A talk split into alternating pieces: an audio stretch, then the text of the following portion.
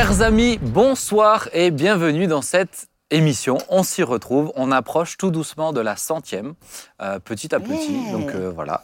Euh, prochain tournage au mois de euh, aux diffusion d'avril, on va faire la centième, donc euh, Ah oui. c'est super. Ouais, ça va très vite. Hein. Waouh. Ouais, c'est bien. En tout cas, je suis ravi d'être avec vous, ravi d'être avec vous, chers amis. Entre-temps, on a vieilli. hein. Entre temps, tu as, ouais, vous pouvez prendre les, un- dernières an, émissions. Eh oui. On a pris un an. Nathalie, tu vas bien? Oui, très bien. Bon, tu es en forme? Oui, Oui? merci beaucoup. Papa? Oui, oui. 2023 vient de commencer. Oui. Je suis en forme. Bon, c'est bien. Alors euh, pour eux, c'est un peu plus loin quand plus même, loin que 2023, 2000, mais ouais. Mm. ça vient pas de commencer pour eux. Ouais, pour nous, on ça. tourne en janvier, mais D'accord, oui. oui. C'est enfin, on n'est pas que- au deuxième trimestre. Ouais, on est, euh, on est euh, mars là, de Ah, mémoire. ouais. Et toi Donc c'est le premier trimestre. oui. Ça va bien. Joy, Merci. On est heureux d'avoir papa aujourd'hui. Je le sens en grande Oui. forme. Il va Il est faire du fond bien. déjà. Mais Dieu merci, il fait pas les quatre émissions de ce tournage. hein. on n'en sortirait pas vivant. On est ravis. Alors aujourd'hui, on va parler de mode et de mannequinat. Alors je sais que euh, peut-être que certains ne se sentent euh, peut-être pas concernés par le sujet sur Internet. Peut-être pas mannequin. Euh, certains ne sont pas mannequins, effectivement. Mais euh, c'est mine de rien, c'est des sujets qui sont quand même euh, très importants.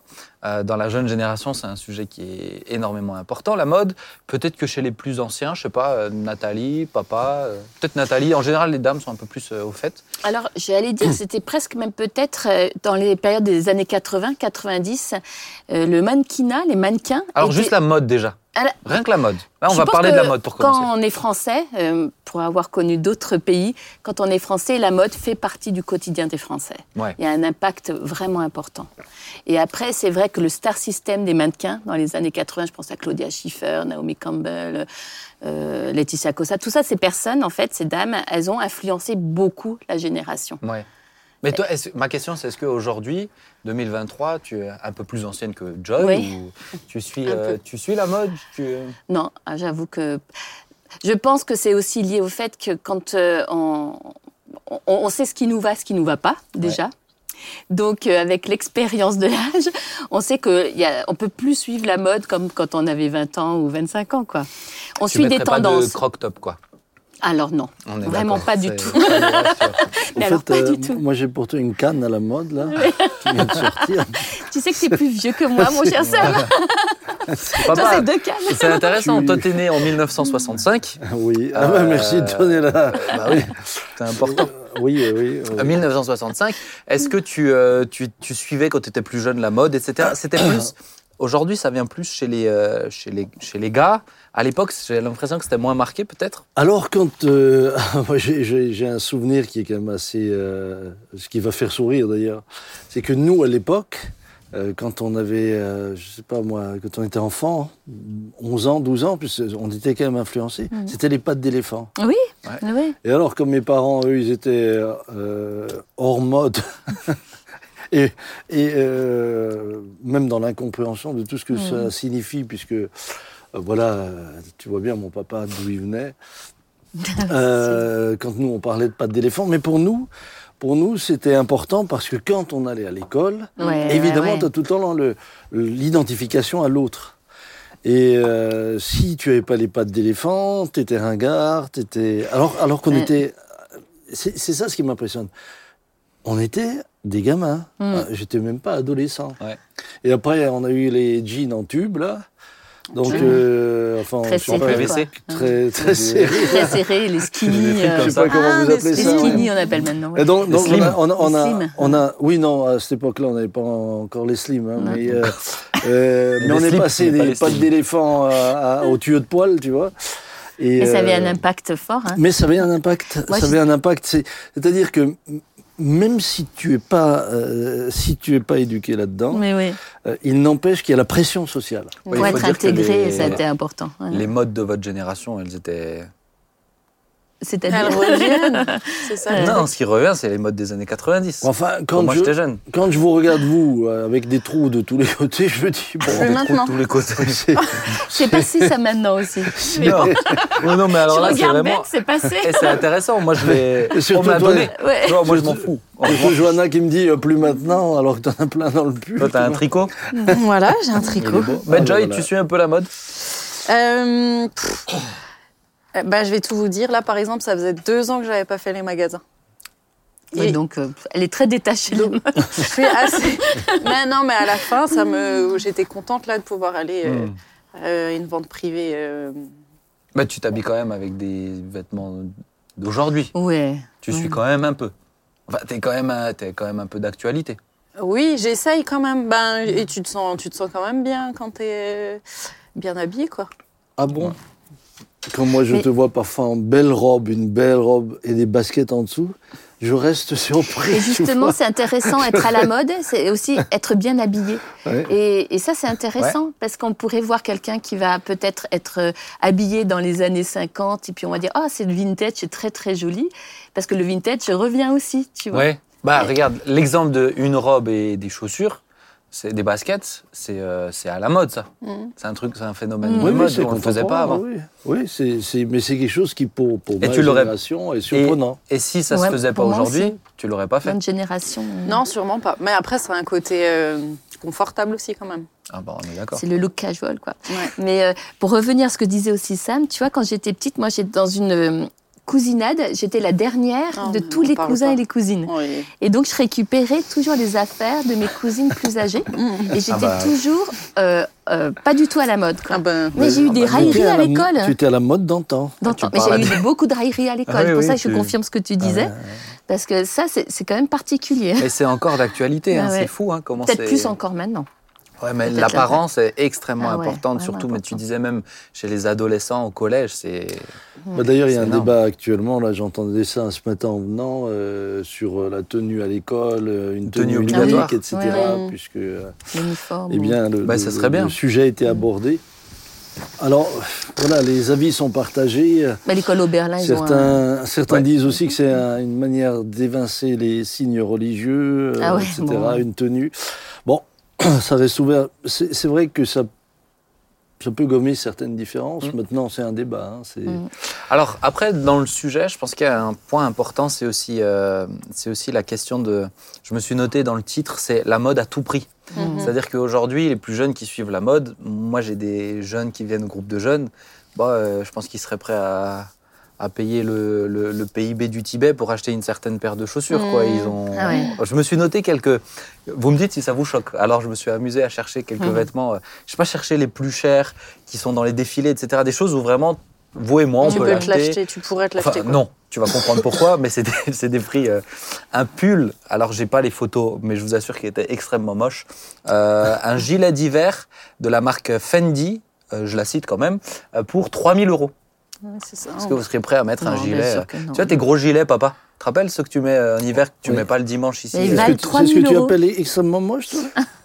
Ben, Repends-toi, s'il te plaît. Mais c'est celui que, qu'on t'a fait enlever D'abord, ce sur la sont les dernière gilets que émission. ma maman m'a tricoté. euh, non, non, Non, on parle le, pas de ça. le brun. On parle pas. Pas le bras? Enfin Ah, bref, c'est Bon. celui qu'on t'a fait enlever Bah, c'est un peu ce style.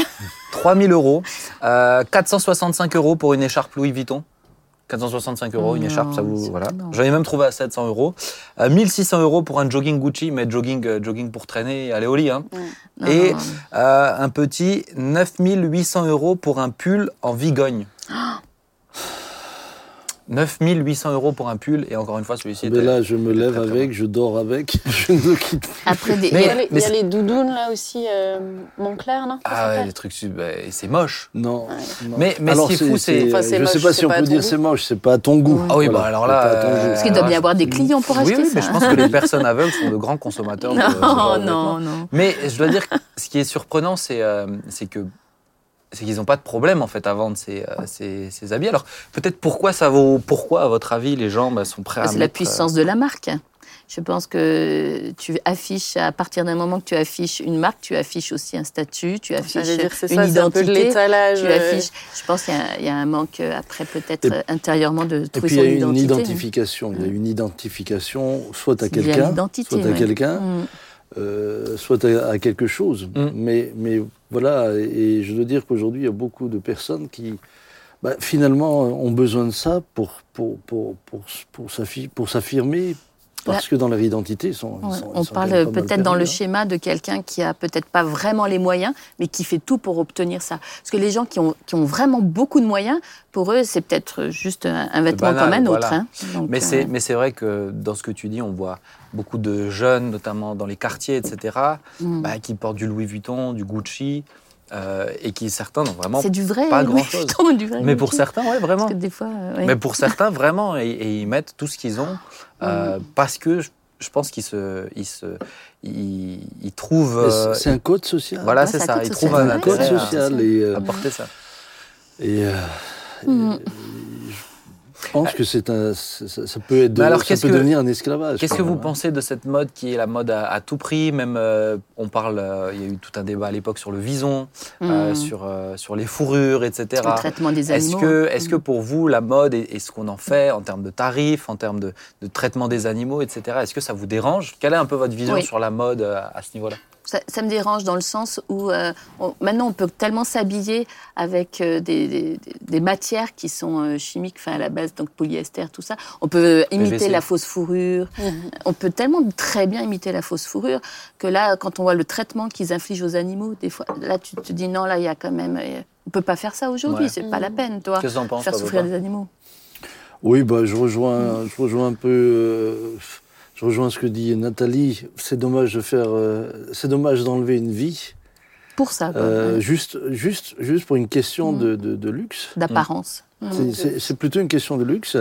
Voilà, c'est tel animal. c'est. Ça, c'est. Oui, ça, ça me dérange quand même. euh.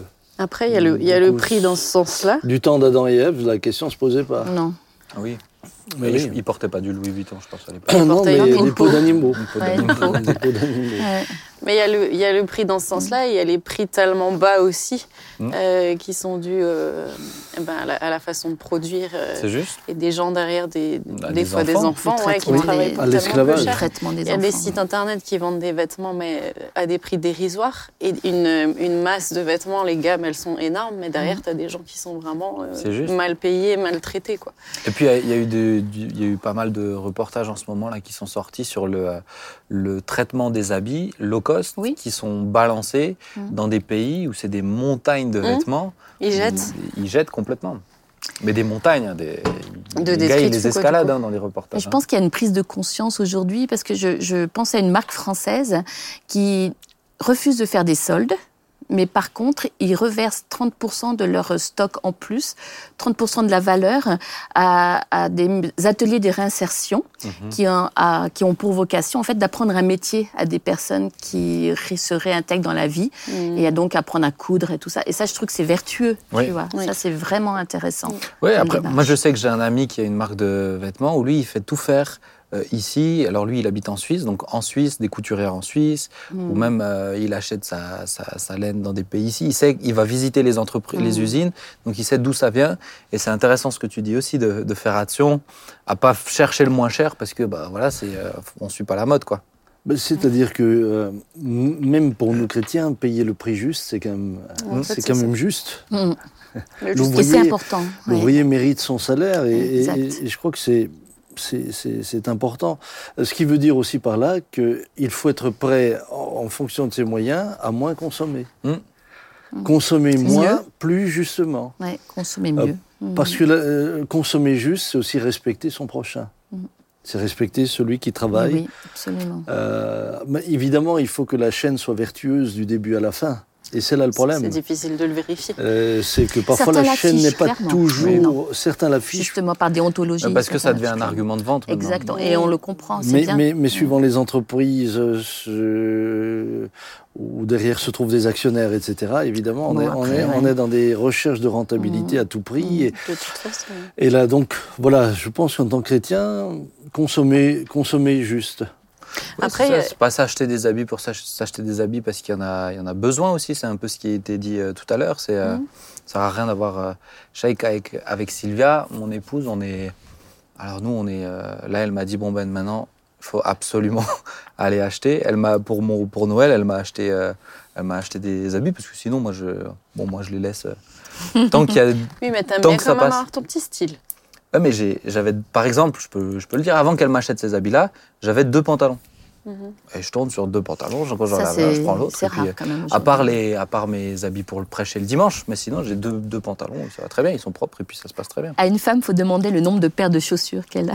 En général, c'est significatif. Ah, par, exemple, par exemple, je peux parler de Sylvia sur ça, elle avait trois paires de chaussures. Ouais, c'est rare. Euh. Une paire où Mhm. bien habillée, une paire où on est à l'aise et une Oui. paire euh, de rando. quoi.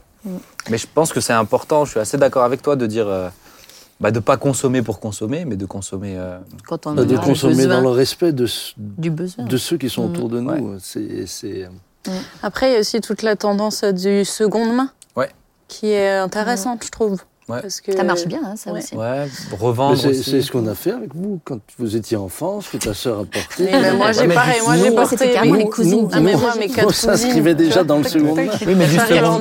Du seconde main d'actualité quand même, tu vois. Si vous saviez le nombre de fois où moi, je, je même ici, je, je- les habits que j'ai, c'est, c'est ah, des frères qui me disent ah tiens, cette veste me va plus, ça ça me va plus, ça, ou des, des, des sœurs qui disent ah mais écoute mon mari, a qui de- t'offrent je te donne, je te donne les- ces chaussures. Ils ou, euh, ça. voilà, et, et parfois je me retrouve avec des, vraiment, avec, je suis un peu en décalage, mais mais je suis habillé. Non, mais il y a des magasins maintenant vraiment de seconde main. Tu... et Oui, c'est oui. bien, c'est Ouais, ou bien. même des friperies, etc. Et Ouais, les secondes mains, ça se trouve, des fois, ils ont été portés qu'une fois, euh, Ouais. tu vois, Mm. certaines secondes mains. Ouais. Donc, euh, Mais à l'époque, c'était, euh, moi je me rappelle quand on avait même lancé la bourse aux vêtements, où on précisait c'était pour les gens de l'église, etc. Mais euh, dans la tête des gens, c'était, euh, bah non, c'est pas possible, c'est Oui, pas pour nous, c'est- c'était un peu nous. dévalorisant. Là où aujourd'hui, je trouve que c'est complètement. euh, ouais, bah, Il y a ouais, des friperies de luxe. Hein. Veux oui, que payer des tu payes encore seconde main, 400 euh. balles. Ouais, ouais, c'est vrai. Maintenant, main. peut-être euh, pour, pour terminer et, et clore ce sujet et passer à la deuxième partie, euh, qu'est-ce que vous pensez quand euh, la Bible nous dit mais ne vous soumettez, ma- ne vous soumettez pas au siècle présent? Euh, par rapport à ça. Pourquoi je pense à ça C'est parce que j'étais justement en train de lire un livre euh, de Finet, un des livres de Finet où, euh, où il fait toute une partie. Alors c'est intéressant parce que lui, il parle dans les années 1800. hein, toute une partie sur un chrétien ne suit pas la mode, la ne vit pas la même chose dans la mode, la politique et les affaires. Il fait toute une partie sur la mode et, Ah oui. et hier soir, je lisais la partie sur la mode. Bon, il était très tranché. Lui, la mode, c'était encore autre chose. Hein. Euh, C'était, euh, je sais pas s'il marchait en sabots euh, sabots de bois, lui, mais, je- mais, mais je pense que c'est intéressant de le relever. Parce qu'un chrétien peut euh, bah, suivre la mode, c'est-à-dire suivre les tendances et faire comme le siècle présent. Dans son argumentaire à Alors- lui, il dira mais c'est pas possible. Bah alors, Ouais, moi, j'avais je te une- laisse, ouais, mais vas-y. c'est- je, je pense que se soumettre, ça, ça sous-entend quand même qu'il y a une autorité à une autorité. À partir du moment où tu es libre de porter euh, à la mode ou pas à la mode, qu'il n'y a pas un côté esclavage, comme tu disais tout à l'heure, bah, je pense qu'on peut. Mais se soumettre, euh, ça, ça, ça quand même, c'est un mot fort. Hein. Parce que ça peut aussi être une, euh, entre guillemets, une image qu'on se donne d'être tellement euh, austère et décalée. L'apparence de Oui. la piété, tu sais. Ouais, Ça ouais. peut aussi vous être avez, un- vous avez les Amish un qui sont, aussi. vous- avez les Amish qui sont en décalage complet, total. L'autre jour, j'avais encore un, un- un ami qui était au milieu des Amish euh, il y, a, il y a- il y a peu de temps. Alors il me dit, ce sont des gens, ce sont des. Oula. Évidemment, je Ça sens que ce matin plaisir. tu es en forme. Ça va faire plaisir. Euh, ce, ce soir, tu es en forme, pardon. je ne sais plus où j'en suis, j'en perds mes repères. Tu avec vois, ton Amish suis, euh, Oui, alors, euh, oui. et, et- et il me disait, mais ce sont des gens euh, qui ont des valeurs, qui sont formidables, etc. Euh, cependant, c'est un autre monde. Mhm. Alors, faut-il faut-il se démarquer par cela ou euh, est-ce que est-ce que c'est les vêtements qui vont nous démarquer ou est-ce que c'est notre manière d'être, Ouais, notre manière cœur. de vivre? Je pense que ne pas se conformer commence par notre manière de penser. Mais, mais justement, et, c'est. et- et après, l'apôtre Paul dit euh, aussi, faites-vous de tout à tous. Mm. Il y a des moments donnés, je ne suis pas en train de dire qu'il faut suivre les modes. Il faut jamais être esclave de quoi que ce ça, soit. c'est pas être esclave. Mais le fait d'être totalement en décalage ne nous rend pas plus spirituels. Mm. Et pas plus accessible aussi. Pas, plus, Mm. pas forcément plus accessible. Mais alors, c'est- mais c'est intéressant parce que euh, moi, je partage cet avis-là aussi, hein, mais je- Ah bah c'est bien. c'est bien. J'en suis rassuré. content. euh, oui. Mais pour le coup, Finet, par exemple, dans, dans ce chapitre, il va, il va répondre à quelques-unes des objections euh, qui lui sont faites quand il est en train de prêcher sur ça. Et on lui dit justement, mais on, on- alors si on ne suit pas les, les- les codes, au moins on n'est pas, on pas accessible pour annoncer l'évangile. Il dit, mais est-ce- il dit au contraire, c'est sûr que s'il y a un chrétien à qui il le fait, bah, il sera regardé, il sera pointé du doigt, mais si toute l'Église de Christ euh, dans le monde montre à l'esprit de ce monde euh, que, euh, que, que, que cette, euh, cette dictature du vêtement, de l'apparence, de la façade, euh, nous ne la suivons pas, ben, n'est-ce pas un message rien qu'en soi? C'est la, ré- c'est de la réflexion, mais je trouve Ouais. intéressant de le relever. Mais, mais alors on a des exemples. hein. Vous avez les salafistes qui suivent la mode du prophète. Mhm. Bah, Ils sont aussi dans une mode, pardonnez-moi. Mmh. c'est Oui. ressembler au prophète. Mmh. Euh, est-ce que, est-ce que, est-ce que le fait qu'une grande masse le, le fait les rend plus accessibles? Je pense pas forcément. Mmh. Euh, Si je on devait pense tous que ce qui est important, euh, je pense que ce qui est important, c'est qu'on reste libre. Oui, c'est ça, c'est rester reste libre. Euh, pour moi, c'est sûr que lorsque les, lorsque les amis sont esclaves euh, de ce que la société impose comme code, quel qu'il ça. soit, parce que, parce que euh, là on parle de vêtements, mais le code ça peut être l'iPhone, hein, ça peut être un tas de choses. hein. Ah, mais quand lui, alors quand euh, Finet parle de mode, il parle, il parle même de pas- Quand, quand Finet parle de mode, il parle même de l'ameublement de votre maison. Ah oui, oui. C'est, euh, mais c'est, si tu veux, pour moi, je pense que ce qui, ce qui me pose souci, c'est que là, tu parlais tout à l'heure s'habiller comme Jésus, etc. Mais quand on parle de la mode aujourd'hui, on parle de, de la dictature, une forme ça. de dictature, mais qui, et on peut le spiritualiser. Euh, pour moi, il y, a- il y a un côté euh, plus spirituel. On parle de- d'une hypersexualisation aussi dans la mode aujourd'hui. Mm. Moi, les, les filles, euh, les jeunes filles, on est en camp d'ado, on est- on n'a pas le choix. Elles n'ont pas d'autres habits, mais on est obligé de les reprendre sur leur tenue. Mm. Parce que c'est c'est pas possible. C'est les garçons qui viennent nous voir en disant Mais, Ah oui, mais faut arrêter là. dites quelque chose parce que c'est Ouais. pas possible. Mm. Et combien de fois, moi, Sylvia, quand elle était euh, un peu plus jeune, elle disait Mais punaise, je veux m'acheter des shorts, mais je trouve pas de shorts. Ah non, non, c'est je trouve pas compliqué. de shorts en dessous Oui, du genou. oui, c'est c'est- Ouais. c'est pour ça que Donc il y a une vraie notion derrière Et aussi. parfois la, parfois, la mode sous-tend une idéologie. Mm. Ça, C'est sûr. Ah oui. Ça, c'est sûr. Ah oui. Et au travers de cette idéologie, une forme de, de rébellion aussi Mm. contre. contre Et d'idola- et d'idolâtrie, hein, d'idolâtrie de soi. La- ce, que la Bible, ce que la Bible dit, en tout cas, c'est. Elle nous parle de décence. Mm. Je pense qu'on peut être très actuel tout en étant décent. Absolument. On peut être dans une société sans être en décalage, mais tout en étant décent. Et encore une fois, je pense que ce qui doit, ce qui doit nous, nous- nous démarquer, c'est notre, c'est notre manière de d'être, de Ouais. vivre. C'est ce que nous allons rayonner, c'est ça. Là où c'est, là où c'est évidemment un piège, c'est quand euh, quand euh, des, des, des, des, des- des croyants investissent des sommes incroyables euh, Ouais. pour ce Ouais. genre de choses, Ouais. alors que Il y a tellement euh, à faire. bah, hein. bah, pour, pour les pauvres, pour, ils n'ont plus rien Mmh. en réserve. Ils n'ont plus rien en réserve. Donc là, oui, là, je pense que euh, je, je rejoindrais, euh, s'il s'agissait de ça, je rejoindrais Finet. Moi, je, moi, je, Et puis si ça devient Ouais, le centre de tes préoccupations et de tout. ou si, si tout mon appartement doit être euh, dernier cri, moi, souvent, les enfants viennent chez moi et disent ce qui est beau chez vous, c'est que rien ne ressemble à rien. Rien ne va ensemble. Rien ne va ensemble, mais parce Et- que j'ai récupéré l'armoire de là, Mmh. la cha- mais, Ouais, mais, pas- mais, mais finalement, on est bien assis. Mais c'était une vraie question parce que toi, nous, on est en pleine rénovation d'une vieille maison. hein. Ouais. C'est une vieille maison familiale. Mais je me suis posé la question parce que c'est quand même un gros budget, une rénovation totale. Et je me suis dit, mais Seigneur, est-ce qu'on fait bien Parce que finalement, on est quand même heureux d'être dans cette vieille maison? Et puis, les circonstances ont voulu qu'on se fasse aider et assister par un- une architecte que j'ai reçu, enfin que j'ai cherché sur internet. Donc euh, Martha, si elle nous voit là. Et en fait, Martha, je- c'était extraordinaire de tomber sur une chrétienne qui partage nos- les mêmes valeurs, une chrétienne née de nouveau et, et qui aime vraiment Jésus. Et là, je me suis dit, bon, c'était comme une réponse pour moi. J'ai dit, Mhm. ok, Seigneur, c'est que quand même, il faut qu'on fasse quelque chose. Bah ouais, déjà, sinon- rien que le fait de se poser la question, nous aussi on a tout rénové dans, Mm. dans notre maison, mais rien que dans le choix de tes matériaux, ou de, ben, tu, Mm. tu relativises, parce que tu sais que c'est pas ça euh, l'essentiel de, de ta vie, même si tu as aussi envie d'être bien chez toi. Mais c'est comme de l'argent. Et je, je partage ça parce que on s'est quand même posé la question est-ce que ça vaut là, vraiment la peine d'investir autant? Mais voilà. Et ensuite, et ensuite, et Ah ensuite, qu'on- et ensuite que euh, chacun fait son, ses moyens. Je veux Mm. dire, il y, a- il y a des euh, certains frères et sœurs peuvent, à cause de leurs moyens, euh, faire plus, et, et tant mieux, tant mieux. Mais ils ont encore, ils ont encore largement pour aider, etc. Mais- Donc, voilà, je pense qu'aucun de nous ne peut se comparer l'un à l'autre. Oui, Euh, c'est sûr. L'essentiel, c'est que nous nous réjouissions Oui, de ce que l'autre Oui, a. Voilà. oui. Oui. Puis on pourra mieux accueillir les gens. Et moi, si quelqu'un a mieux que, mieux que chez moi, bah, je vais plus chez lui, tu vois. Ça Tu viendras peut-être chez tu nous. Mais, euh, mais alors, ok, je termine, je termine parce que j'ai une question peut-être plus pour euh, Nathalie, pour Joy. Euh, je parlais tout à l'heure de la. Je peux sortir. Hein. Ouais, non, mais tu peux écouter, c'est bien. Ah, d'accord. Sur la, sur la sexualisation aussi des, de, de, de la personne, de, et chez les plus jeunes, hein, vraiment. Tout à l'heure, je souriais avec les croque-tops, mais c'est c'est fou, vraiment, Mm. c'est fou. Les, les jeunes filles, particulièrement malheureusement les jeunes filles, où on voit des. euh, Pour elles, être dénudées, ça devient de plus en plus évident. Mm. Et peut-être, est-ce que. Alors, je vous pose la question comme ça, mais est-ce que vous, vous avez déjà dû recevoir des remarques, euh, attention à ta tenue, etc.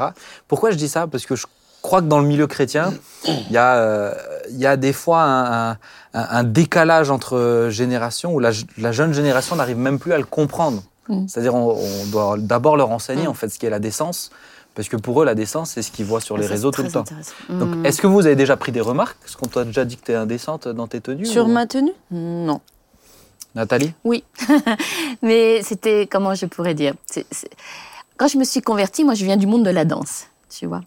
Et euh, j'étais fraîchement convertie et je me rendais pas compte encore, malgré la nouvelle naissance, de l'impact que ça pouvait Mhm. avoir. Alors c'était pas quand même comme aujourd'hui les jeunes elles sont très très sexualisées dans leurs vêtements. hein.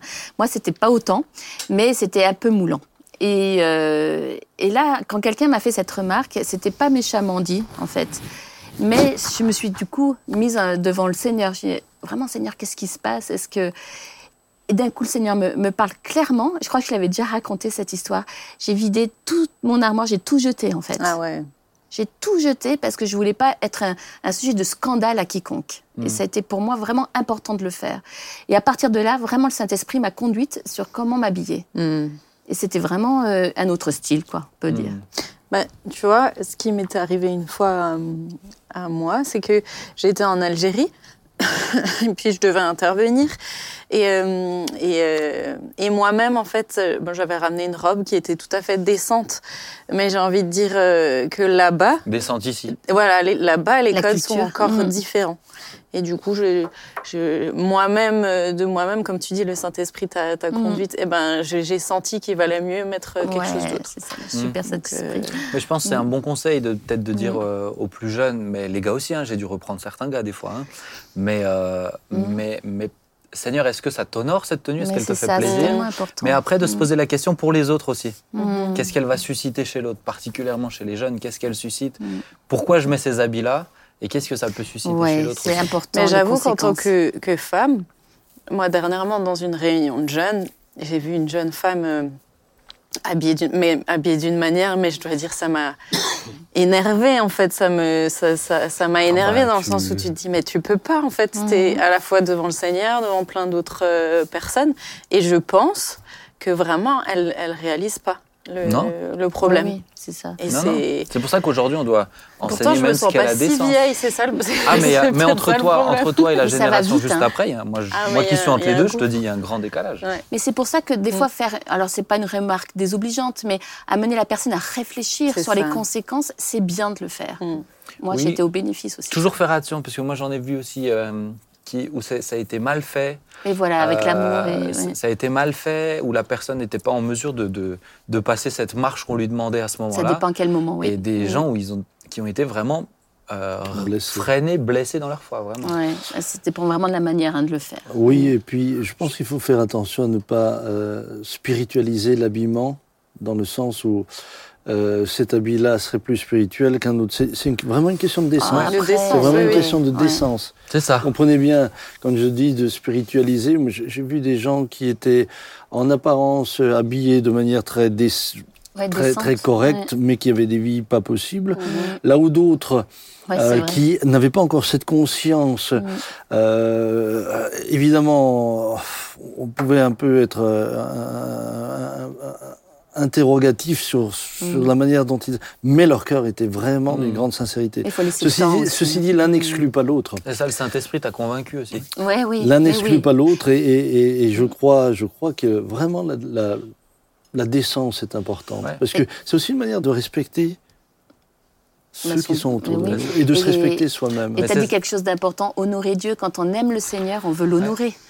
C'est euh, ça. C'est ça qui Mais, pousse. mais, mais encore une fois, quand on dit juste la décence est importante, Aujourd'hui, un jeune, il sait plus ce que ça En veut fait, dire. Pour ça. toi, ta Ouais, décence. plus- Ouais. ouais, c'est Pour vrai. eux, la décence, c'est autre chose. Mais là où moi je suis, là où moi je suis souvent très interrogatif, c'est évidemment, je suis comme vous, je- je- j'entends, j'entends les, les- les discours de certaines femmes aussi dans la société euh, qui ne veulent plus être des femmes objets, etc. Et, et- Et en même et- temps- et finalement qui, qui, qui, qui sont totalement piégées là-dedans.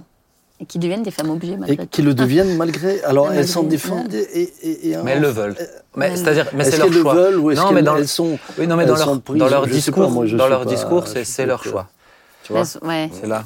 Mais c'est là où moi je, je suis d'accord avec toi. Je pense qu'elles Ah, sont, elles Mm. piégées. Oui, bien. Je suis peut-être un peu trop vieux pour parler de tout ça, mais euh, C'est notre génération, ça va. Ah, c'est bien, c'est bien. Mais, ça, mais, mais on voit aujourd'hui, et de plus en plus, hein, l'image, c'est euh, la dictature de l'image Ouais. dans les générations Ouais. qui viennent est de plus en plus présente. hein. Mais en tout cas, ce qui, est, ce qui est- ce qui est quand même intéressant, moi qui fais beaucoup les maisons de retraite, je peux vous dire que la mode disparaît au fur et à mesure. Ah ouais, Que ouais, les- ouais, Ah ouais. oui. Je suis jamais arrivé dans une maison de retraite avec une vieille dame en mini-jupe. Je ne jamais arrivé. Mais je me demande pour les prochaines générations. tu vois. ce que tu veux dire. Ah non, mais non, mais même attendez, des attendez, mamies dans les- coquettes. Non, non, mais, dans, ah, mais des, Oui. des mamies coquettes, Je vois ce qu'il veut dire. Mais dans les années, n'oubliez pas que dans les années 60-65, Oui, c'est vrai qu'elles étaient. Mm. Ah bah, euh, le- aujourd'hui on n'a pas, pas inventé beaucoup. c'est vrai. hein. Moi, Mm. quand je me rappelle les, cette période-là, Mm. c'était chaud Ouais, et c'est marron. juste. hein. Tu venais Donc, de naître, euh, tu t'en rappelles? Bah, on voit les photos, Bah quoi. oui. Non, et même c'était, voilà, C'était c'était notre. chaud les marrons, tu as dit. c'était- c'était- Je préfère relever quand même cette phrase, elle est importante pour cette émission. C'était chaud les marrons. c'était- Non, ce que, ce que je veux dire par là, il n'y a rien de que nouveau sous le soleil, ce qui était. Oui, oui, mais, oui, mais, c'est vrai. mais, mais quand tu vas vers- vers- au milieu des personnes âgées, Ben, des, des personnes qui étaient évolue, vraiment, des personnes qui étaient vraiment, des personnes qui étaient vraiment là-dedans. Ouais. Mm. Bah, Aujourd'hui, tu les vois, bon, Ouais, c'est ça. Avec oui. les mêmes bas de contention et ouais, puis les... avec les bas de contention. T'as peut-être moins de choses à vouloir montrer. C'est ouais. ça. Mais ça. là, tu, tu, tu mets plutôt la grande robe pour couvrir, Voilà, c'est ça. euh, pour couvrir le. J'ai une grande robe aujourd'hui. C'est ça. Mais je pense que c'est important aussi de, de le préciser. C'est important de préciser et ensuite on va, on va passer à, à l'interview. Mais euh, par exemple, à l'église, euh, chez nous, le dimanche matin, on demande euh, une décence qui soit, euh, Mm. qui soit compréhensible par un maximum de personnes. Il y a des gens qui nous regardent en Afrique, des gens qui nous regardent Tu veux dire sur l'estrade ouais. sur l'estrade, oui. Donc des gens qui nous regardent en France, mais avec un autre arrière-plan, etc. Et donc on va demander à ce que, bah, il n'y ait pas de, forcément, il n'y ait pas de mini-jupe, il y ait pas de, mais même chez les hommes, on demande à ce qu'il n'y ait pas de short. On demande à ce qu'il y ait le plus de respect Mm. possible pour que le message soit véhiculé et pas juste qu'on regarde à l'apparence. C'est ça Bah, l'important. c'est sûr, puisque lorsque, lorsque nos amis nous regardent en Afrique ou en Afrique du Nord ou dans bien des pays, euh, il y a aussi une lecture culturelle qui est faite. Et, et je pense qu'il faut que tout soit fait pour que l'évangile puisse atteindre chacun. C'est ça. Et mais une fois arrivé, de demander à quelqu'un de descendre, de- Mm. d'aller se changer. Mm. Ça m'est, vraiment. euh, je- je- je- Et la personne avait des habits en robe. Elle avait des habits? Elle, oui, oui, oui, dans les circonstances où on était, Ah. elle avait les moyens de. Mais c'est- c'est exceptionnel, évidemment, parce que et, et même si je le et même si je le demandais, je le ferais jamais publiquement. Je, je le ferais Oui, discrètement oui, oui. ou en aparté ou en. Euh, T'as une expression là, tu dis comment euh, que la jupe elle, elle commence euh, toujours trop tôt. Comment c'est euh oui, oui, oui, c'est- oui, oui. Alors ça, c'est les. Tu t'en souviens plus. hein Si, si, je m'en souviens. C'est Ah. les robes qui commencent jamais, qui s'arrêtent tout de suite. Ouais. Voilà, C'était, c'était, oui, c'était. Ou bien euh, un jour, j'avais une jeune femme, j'ai j'ai cru qu'elle avait que acheté l'ourlet. Donc, c'est dommage de ne pas avoir acheté la robe qui allait avec. Ouais. Après, je sais que tu veux Mais, passer à autre mais chose. voilà, bon, Mais C'est- c'est- je pense que la dictature de l'image, elle a toujours été là. toujours. Mais encore plus maintenant avec les réseaux sociaux. Oui. Et la dictature du corps, regardez du temps des Grecs. Temps Le culte Romains, du corps, le ouais. culte. Regardez, les, c'est c'est quand même intéressant de voir comment les Romains Ouais. avaient leur, euh, leur euh, plastron, là, où, tu vois les abdos, Oui, etc. oui, oui. T'as jamais un plastron euh, bedonnant. Ouais. Parce que c'était, ça, ça- donnait euh, l'image de la force, tu Mmh, vois. Donc, mmh. euh, des- vrai. Moi, j'avais. moi- T'imagines oh, en fait. oh, mais, mais vous riez. Parce qu'ils avaient des petites jupes aussi, les mais moi, Romains. j'avais, Ouais, j'avais aussi des carreaux de chocolat. Ça s'est transformé en mousse, mais Oui, jamais. Je pense qu'il est On temps de passer tout. à la suite. Oui, hein. on va passer chose. On a la chance d'avoir. Alors, c'est des interviews qu'on n'entend pas souvent. En tout cas, j'en ai jamais fait sur On s'y retrouve. C'est Cindy Babin, qui est euh, mannequin professionnel. Et j'aimerais qu'on puisse l'accueillir avec nous. euh, Cindy. Salut Cindy. Salut. Bonjour. Tu vas bien? Bonjour. Bien, merci. Bon, est-ce que tu nous as, tu nous as écouté un petit peu sur l'émission écouté. Euh, Qu'est-ce que tu en as pensé? Est-ce que par rapport à la mode, parce que toi tu es dans le mannequinat en plus, est-ce que ça, t'a- ça te pose question? Il y a des trucs, tu as envie de revenir dessus? Euh, je pense au fur et à mesure de l'interview, mais dans l'ensemble, oui, il y a des points où je vous rejoins, surtout pour la partie de tout ce qui est le corps, en fait. Parce Oh. que forcément, ça touche, euh, c'est le cœur, en fait, ça touche concrètement au physique. Et surtout, quand tu es mannequin, il y a la fameuse exposition du maillot de bain. Ben on va, Si on- on va, on va y revenir. J'ai préparé une question pour toi à ce niveau-là. Ah. Alors justement, Cindy, est-ce que tu peux, est-ce que tu peux te, te présenter? Est-ce que tu peux nous dire un petit peu qui tu es? Avant d'être mannequin On aimerait apprendre à te connaître quand même. Donc, Cindy Babin, épouse Coaché. Donc, je suis maman depuis quatre mois, mannequin professionnel, bon, ça vous savez. Et là, ça fait un an, on va dire, que j'ai vraiment concrétisé et créé mon média qui s'appelle justement Image Unique. Mais j'aurai aussi l'occasion euh, dans l'interview d'en dire plus. Avec, Voilà. avec plaisir. Alors peut-être première question, c'est comment, comment est-ce que ça a commencé? Est-ce que c'était ton rêve de petite fille euh, de euh, d'être mannequin? Pourquoi tu t'es, tu t'es lancé dans le, dans le mannequinat? Alors, c'était pas du tout un rêve de petite fille, vraiment pas. Euh, c'est juste que, par contre, j'aimais énormément les photos. Donc, au lycée, j'ai commencé à faire des photos en seconde avec une amie, euh, juste comme ça. Et c'est en faisant les photos qu'en fait, j'ai réalisé que j'étais photogénique. Parce que ce que les gens savaient pas, c'est que je m'aimais pas. Enfin, je me trouvais pas belle, quoi. Physiquement, j'avais pas confiance en moi. Et c'est vraiment par le canal euh, de la photo artistique que, on va dire, je me suis réconciliée à moi, mais que surtout même, j'ai rencontré Christ. C'est vraiment ça, euh, la particularité. Et j'ai été repérée en, en j'avais 18 ans par une euh, ambassadrice de L'Oréal sur Bordeaux, en fait. Elle avait un salon de coiffure ambassadrice pour L'Oréal. Elle m'a proposé, en fait, un shooting pour les Antilles. Et c'est comme ça, en fait, que j'ai commencé. Après, j'ai eu plein de demandes, mais au début, c'était vraiment euh, pas professionnel. Ce n'est que quatre ans après que je suis rentrée en agence, arrivée sur Paris. D'accord. Donc, donc en fait, tu as été repéré d'abord. C'est pas toi qui as envoyé un book à quelqu'un ou quelque chose comme ça? Pas du tout. D'accord. Et ensuite, pourquoi tu t'es dit, bah, je vais rentrer quatre ans après? Pourquoi tu t'es dit sur Paris, je vais y aller à fond, je vais en faire mon métier? Bah, justement parce que comme je disais, j'avais pas d'assurance et j'aimais faire les photos. Donc moi, quand elle m'a proposé shooting. Et au- quand en fait quand la, la campagne est sortie, j'ai eu énormément de retours avec les réseaux sociaux. À l'époque, c'était Facebook. Donc j'ai- shooté un peu avec tous les photographes de la région sud Bordeaux. Et c'est en fait au fur et à mesure que je shootais que je commençais à, à guérir. Vraiment à, à, à me dire qu'au travers donc mon don de photogénie, je mettais des émotions sur euh, tout ce qu'il y avait en moi. Et je- en fait, sans m'en rendre compte, j'étais en train de prendre confiance en moi. Et c'est pour ça que ça a mis quatre ans parce que bon, avec du recul, j'ai compris que c'était Dieu qui était à l'œuvre et que pendant ces quatre ans, il me travaillait déjà, il me préparait pour la deuxième étape qui était rentrer en agence parce que c'était également d'autres épreuves qui m'attendaient avec les dictats de beauté. Mais il fallait que j'ai un minimum d'assurance. Donc je pense Mhm. que c'est aussi pour ça que j'ai mis autant de temps. Ok, bah, et c'est intéressant de relever quand même que c'est pas que euh, ceux qui ne sont pas euh, d'un visage agréable qui souffrent de ne pas s'aimer. C'est que tout le monde hein, peut, euh, tout le monde peut ne pas s'aimer. Hein, Alors peut-être Cindy, justement, quand tu es rentrée en agence, on, on dit souvent c'est un milieu très euh, très agressif, très violent. Il y a beaucoup de demandes, euh, il y a aussi beaucoup de propositions.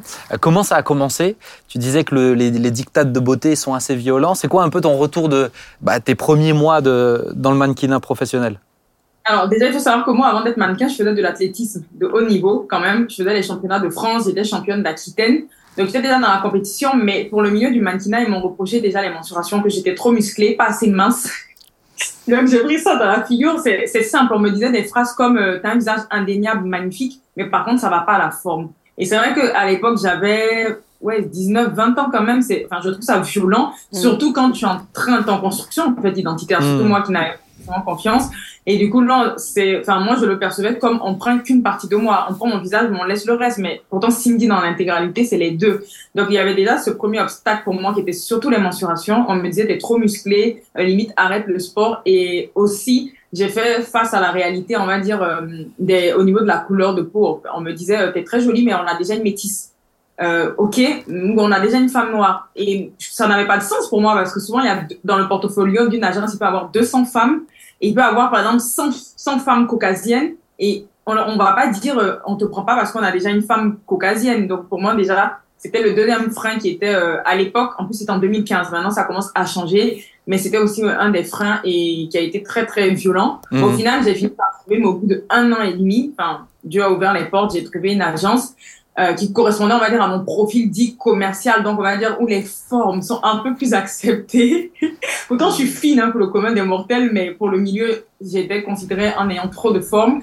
Et après, euh, donc voilà, ça a commencé comme ça, c'était les premiers, euh, le premier combat, mais après, une fois aussi que tu es dans le milieu, ça, je pense, je me suis rendu compte aussi que, par exemple, les filles, quand tout à l'heure, vous parliez du fait que des fois, on nous voit qu'à notre corps, au début, j'avais, il y avait les soirées mannequins. Bon, de base, moi, j'aime j'aimais pas trop même euh, ce monde de la nuit, même sans connaître Dieu, j'étais pas trop euh, attirée. Mais forcément, quand tu commences le mannequinat, tu te dis, ok, je vais quand même essayer de m'intégrer. Donc, je vais à la première soirée et je me rends compte en fait qu'il y a des hommes d'un certain âge, plus de la cinquantaine, et toi, tu as moins de 20 ans.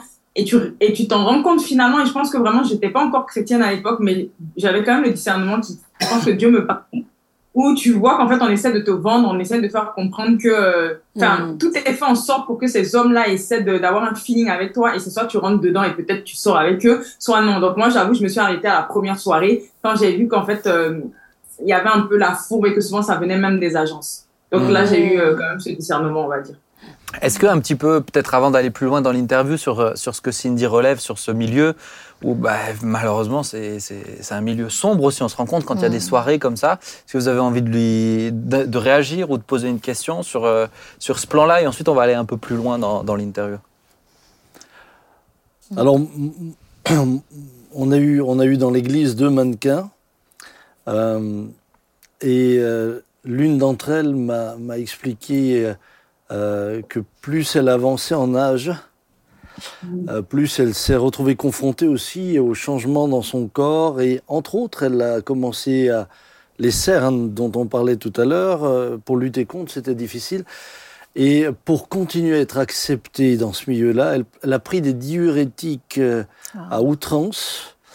Et, et, et, et, au stade où ensuite elle ne pouvait même plus aller aux toilettes, elle souffrait pendant des heures. Mais elle disait ce qui a été terrible pour elle, c'est le côté très très cruel, très euh, très produit. Mmh. Euh, le produit ne correspond plus à ce qu'on attend de lui, on le jette. Et, mmh. et, ça, ça a été pour évidemment non seulement ça a été pour elle très violent parce que elle s'était construite toute son identité dans ce milieu social là. Euh, et elle se voyait tout d'un coup exclue de ce milieu-là, ce qui l'a amené à se replier sur elle-même. La deuxième des choses, c'est que la prise de euh, tous ces diurétiques l'a rendue alors malade, mmh. vraiment malade, avec, avec ensuite de la souffrance. Et, et, je, je, sais que pour moi, ça m'a donné, euh, au, travers de cette, de cette, de cette femme-là euh, aussi une, une image du, du, du côté euh, très, très violent qu'il pouvait y avoir dans ce monde-là. Maintenant, c'est pas c'est pas le seul milieu professionnel bah euh, où ça peut être violent. Mais je hein. pense que ce qui est compliqué aussi dans votre dans votre métier et comme certains autres métiers, c'est que votre outil de travail, c'est votre corps. C'est-à-dire, euh, moi, euh, mon ordinateur, je veux plus travailler, mon ordinateur, je le laisse au bureau et c'est fini. Là, c'est ton outil de travail et en même temps, c'est le, c'est le, c'est le fruit de ton travail. Parce que tu dois prendre soin de ton corps, etc. Et donc, quand on dit, ah non, ça va pas, euh, moi, je fais un travail, on me dit ah non, ça va pas. Bon ben voilà, je passe à autre chose et je fais quelque chose d'autre. Ah euh, ou je voilà. Mais mettons, on dit ah non, ça va pas. C'est ta personne en fait. Euh, c'est là où je pense que c'est beaucoup plus difficile à gérer. Est-ce que tu rejoins mon père dans ce qu'il dit là aussi par rapport à toi ou à tes amis mannequins ah oui, totalement. Ben, en fait, c'est simple. Hein. Je, avec mon mari, souvent, je, lui disais, tu peux pas être mannequin et ne pas finalement avoir un moment de problème identitaire. C'est triste à dire, mais on est tellement associé à ce qu'on est que inconsciemment tu, tu peux tomber dedans si tu bah pour le coup moi c'était Dieu. Parce que il y a eu une période par exemple de ma vie où j'ai fait énormément d'acné et ce qui peut arriver en fait.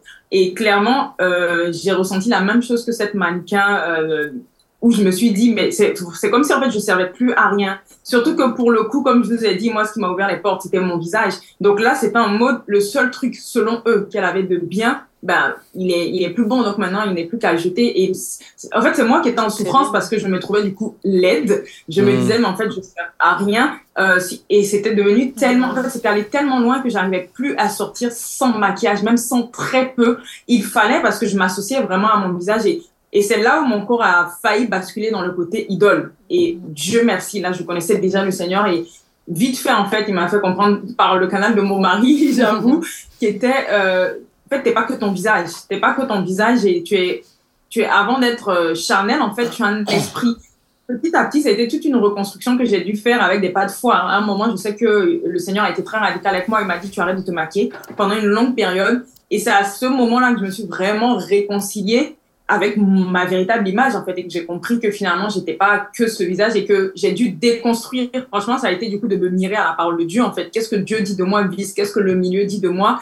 Et, et, vraiment déconstruire, en fait, les mensonges qu'on avait dit sur ma peau. Euh, et, et c'est que là que déjà, un, j'ai guéri, c'est-à-dire j'ai retrouvé ma peau hyper éclatante, ça a été radical. Et ce qui est impressionnant, c'est que plus je me réconciliais avec moi, plus même les gens de l'industrie m'appelaient et me, j'arrivais sur des shootings, on me disait, ah, mais t'as une belle peau. Et en fait, là, pour moi, c'était vraiment incroyable. Et je me suis dit, ah, Seigneur, donc c'était ça le test, en fait, c'était vraiment de m'éloigner finalement de cet aspect physique et finalement comprendre que je suis dans ce milieu, mais d'abord parce que j'ai une mission, parce que je te connais au-delà de ça et justement parler à ces femmes que ok, le, ton image, c'est ton travail. Enfin, tu utilises, mais en fait, c'est pas toi finalement. C'est ce que tu fais, mais c'est pas toi. C'est un don que Dieu t'a donné, certes, mais c'est pas ton identité. C'est hmm. juste un outil comme Esther dans la Bible pour toucher des personnes en fait qui doivent connaître la vérité, on va dire. Ouais. Donc, on, parlait, tu, m'as, tu voulais dire quelque chose, c'est ça? Ouais, parce que tu disais ah. qu'on pouvait poser des questions. Ouais, si j'ai sorti qu'elle m'a gratté ma jambe, je me suis dit, tiens. mais quand c'est toujours difficile d'en placer. Ouais, mais j'essaie, j'écoutais Cindy, excuse-moi. Je, je teste des... Vas-y, dis-nous. Non, mais euh, parce que du coup, ça rejoint un peu le fait que votre, mais ton métier, il est très lié aussi quand même aux saisons de, de ta vie. Et donc, du coup, ma question, comme tu es une jeune maman, c'est aussi euh, comment tu gères une période de grossesse, l'après-grossesse. Euh, voilà, je suis maman aussi. Je sais que pour le corps, c'est très éprouvant. Et puis qu'on on est quand même plus tout à fait la même après. Donc voilà, petite question. Comment comment t'as dû gérer ça? Très bonne question. Ça a été, je crois, le plus gros combat déjà pour accepter cette saison. Je pense que Dieu prépare et je sentais, il me faisait comprendre la saison arrive. Au début, j'ai dit non parce que je me suis dit justement, euh, mon corps va changer. Et Seigneur, il y a des promesses que tu m'as faites que j'ai pas encore vues dans le milieu, donc je veux pas que mon corps change. Il faut que je perce d'abord et après on verra pour le bébé. Mais j'ai eu ce raisonnement parce que c'est tellement oppressant que je me suis dit, si déjà pour le visage, ça a été ça, et le corps, il trouve déjà que j'ai des formes, mais après une grossesse, forcément, je vais changer, c'est juste pas possible. Mais arrivé un moment, j'ai, en fait, c'est juste que j'ai tellement cherché le Seigneur que j'avais pas d'autre choix que de céder parce que je pense que quand c'est le temps de Dieu, une, enfin, en tout cas, quand tu cherches à faire sa volonté, tu as une telle pression que bah j'ai simplement remis en fait euh, ce sujet j'ai fait bah au final que l'on soit fait selon ta volonté et comme Dieu est bon c'est que oui, j'ai compris que c'était pas, enfin, le mannequinat n'était pas, c'était pas moi, c'est qu'il m'a vraiment parlé de mon média, en fait, de l'image mm. unique et de ce qu'il voulait par moi dans ce milieu. Et c'est vrai que moi, vraiment, le message que je porte, c'est peu importe comment vous êtes, en fait, briller. C'est-à-dire que tu peux même être ronde, tu peux être euh, très fine et haute, tant que tu sais qui tu es, tu as quelque chose à faire dans cette industrie, en gros. Et il me disait, mais il faut que tu sois ce message. Il faut que justement, le fait de rentrer dans la saison de maternité, il y a, y a, des mannequins qui sont enceintes, c'est vrai, qui sont mamans, mais c'est vrai que pour nous, c'est énormément de pression parce que déjà, c'est compliqué en termes de paiement. Clairement, j'ai pas travaillé depuis, mm. euh, ça fait, hier, j'ai travaillé, mais ça, depuis que je suis enceinte, je compte le nombre de jobs que j'ai eu, quoi. Il y en a moins de 5. Donc, forcément, ah, t'as ça qui est remis. Et quand j'ai annoncé à mon agence que j'étais enceinte, ils m'ont clairement appelé directement pour me dire, oui, mais tu vas grossir, en fait. Et la semaine prochaine, t'es sur quel job? Donc, c'est vrai que c'est très oppressant, mais je pense que ah c'est vraiment le lâcher prise et quand même, enfin, moi, je faisais ma part, c'est-à-dire qu'enceinte, j'avais une grossesse facile qui me permettait de faire encore un peu de sport et tout, mais vraiment avec beaucoup, de recul où je me dis, je fais ce que je peux, c'est bien pour ma santé au-delà même du mannequinat, mais après, Seigneur, il y a des, il y a des endroits où j'ai pas le contrôle, en fait. Donc, euh, oui, je déclarais que mon corps allait revenir et qu'on sort, mais il y a des, il y a d'autres aspects où j'ai pas le contrôle et juste je te fais confiance en vrai. Et mm. je pense que ce qui fait la différence, c'est de savoir, d'avoir un plan B. J'avais un plan B, je me disais, ok, je suis mannequin, mais pourquoi je suis mannequin? Je pense qu'il y a une mission plus grande et je vais rentrer dans cette mission-là. Et c'est vraiment quand je suis tombée enceinte que j'ai concrétisé mon projet, en fait. D'accord.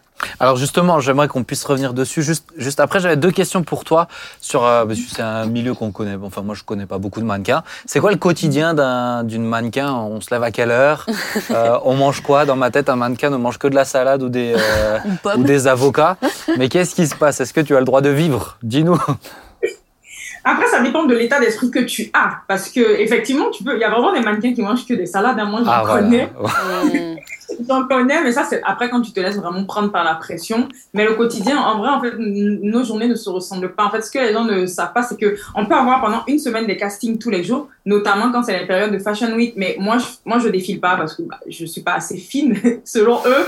Je défile pas, mais par exemple, les mannequins qui font les défilés, la semaine de Fashion Week, ça peut être clairement du 7h, 2h du matin. Mais vraiment, entre les castings, les fittings, les retouches. Et après, tu peux, enfin, ce qui est difficile aussi, c'est que tu peux aussi te retrouver pendant deux semaines où t'as rien. Donc, tu vas avoir une semaine intense et deux semaines où t'as rien. Il faut vraiment euh, avoir des qualités d'adaptation. Par exemple, euh, on peut, je peux être là et on peut m'appeler pour me dire, Cindy, là, t'as un casting et il faut pouvoir y être. Donc, c'est vrai que quand t'es maman, par exemple, ça change tout parce que tu peux pas t'adapter autant. Et en termes d'alimentation, euh, moi, moi, personnellement, je mange de tout. Mon mari, parce qu'il me dit que t'es la seule mannequin gourmande que je connais. Après, je fais attention, mais en fait, c'est juste qu'aujourd'hui, je suis vraiment défocalisée. C'est, je fais attention pour moi-même, pas pour le mannequinat, pour moi, pour ma santé. Mais si j'ai envie des fois de me faire plaisir, je me fais plaisir. Mais j'ai une petite anecdote. Quand j'ai commencé le mannequinat, ils trouvaient que l'agence qui m'a prise m'ont dit t'es très jolie, on va te faire évoluer, mais par contre t'as trop de hanches, donc on va te faire voir une nutritionniste et voir pourquoi t'as trop de hanches. Et du coup j'ai vu la fameuse nutritionniste. Elle en a déduit que j'étais très sportive, donc que j'avais pas de graisse et qu'elle comprenait pas pourquoi j'avais des hanches et qu'elle pense que c'est parce que je m'alimente mal, donc le peu de graisse va aux hanches, ce qui en vrai n'était pas, c'était faux. Mais elle m'a quand même fait un régime et je devais envoyer des photos matin, midi, soir, ce que je mange j'ai tenu deux jours. Je pense que j'ai, ma, ma, ma, grâce, c'est que j'ai une forte personnalité. J'ai tenu deux jours et je lui ai dit, c'est juste pas possible. En fait, j'ai l'impression d'être fliquée et faites-moi confiance que oui, je vais faire attention dans ce que je mange, mais tout en mangeant bien. Mais je peux pas envoyer des photos parce que pour le coup, tu as la pression de, il faut que je mange ce qu'elle m'a dit et faire très attention. Hmm. Donc, après, je, je sais que quand je me suis positionnée, j'ai été étonnée. Je pensais que j'allais me faire engueuler. Mais elle m'a répondu, OK, très bien, ma chérie. Donc je me suis dit ah mais finalement je pense que les filles le problème du milieu c'est que euh, c'est un lavage de cerveau qu'on fait aux filles. Elles se disent qu'elles ont pas le choix. Et forcément on met l'argent en avant. On te fait comprendre que tu es belle. Moi on m'appelait euh, visage Afrique. C'était clairement le terme qui disait que j'avais un visage qui rapportait beaucoup d'argent. Et donc forcément si tu aimes l'argent aussi bah tu vas vite tomber dedans. Mais si après je pense que tu es plus ou moins stable et en plus avec les valeurs chrétiennes tu comprends que c'est juste ton travail tu arrives quand même à avoir du recul et à t'imposer. Ils te ils, pas. Ils essaient toujours, mais on te lâche quand même. Clairement, moi aujourd'hui, euh, j'ai plus autant de pression à ce niveau. Ils ont abandonné. Ont compris que bah, ça marchait pas. Après, je sais que dans une catégorie, hein. ok, elle, on peut pas la voir, donc on la laisse. Mais moi, je sais après que le Seigneur a prévu des plans, donc voilà, j'avance avec ça. Hmm, yes. Mais c'est fou de se dire, mince, ils vont jusque, jusque là demander des photos matin, matin midi et soir. Et hmm. peut-être, je le rappelle aussi, c'est un milieu où il y a énormément de dépression, de tentatives de suicide, de problèmes aussi, euh, hmm. notamment d'anorexie, de boulimie, etc. Les maladies mentales dans ce milieu-là sont très répandues. Hein. Mais tu sais, ce qui me fait, ce qui me fait de la peine, en fait, c'est que ben, l'autre soir, j'ai vu un reportage où, en fait, euh, les gens eux-mêmes euh, téléchargent des applis où ils doivent envoyer des photos de chacun de leurs repas pour, euh, pour des gens lambda, tu veux des gens lambda et qui s'impose en fait cette. On ne dit surtout pas le nom de l'appli. Hein, non, mais je m'en souviens plus puisque moi personnellement, j'enverrai jamais les photos de mes ah repas. Mais mais qui s'impose ça en fait pour rentrer dans des codes et pour. C'est ça. Donc toi, tu as eu le courage de dire un non parce qu'on te l'imposait pour ton métier, mais il y a des gens qui se l'imposent à eux-mêmes. C'est ça. En fait, je pense que ça aussi que tu peux dire non, c'est aussi, même sans, à l'époque, j'avais pas Dieu, mais c'est aussi l'entourage. Je sais que pour le coup, mm. mes parents m'ont répété 20 000 fois, tu fais pas ça parce que tu n'as rien. Bon, j'avais la grâce quand même d'avoir des parents aussi qui ont pris soin de moi, parce qu'il faut savoir que la réalité, c'est qu'il y a beaucoup de mannequins qui, qui, qui sont vraiment dans la galère, surtout certaines qui viennent de certains pays en guerre en Afrique ou même en Europe et qui nourrissent vraiment leur famille avec le mannequinat. Ah, donc, elles ont cette pression, il y a aussi la pression de la famille. Mais moi, j'avais quand même un bon entourage et donc mes parents qui me rappelaient chaque jour que tu fais pas ça pour te rendre malade. Donc, c'est vrai que la réalité n'est pas la même et c'est là où je dis que Seigneur, enfin, je suis en position de force parce que j'ai compris que plus il y a de filles qui vont dire non, plus ces pratiques vont disparaître en fait. Mais le problème, c'est qu'ils jouent sur des femmes qui sont faibles et qui pensent qu'elles n'ont pas le choix. Mais si par exemple, il y a énormément de filles qui arrivent à s'affirmer comme moi, bah, petit à petit, les choses vont changer. Donc hmm. c'est aussi, moi, je pense à toutes ces femmes quand je le fais pour le coup. Hmm. Hmm. C'est très important de le dire. Alors j'aimerais venir sur la question que tu as évoquée tout à l'heure aussi. Au niveau du, euh, toi, quand on dit tu es mannequin, est-ce que tu ne fais que des photos? Tu as dit tout à l'heure tu fais pas de défilé, etc.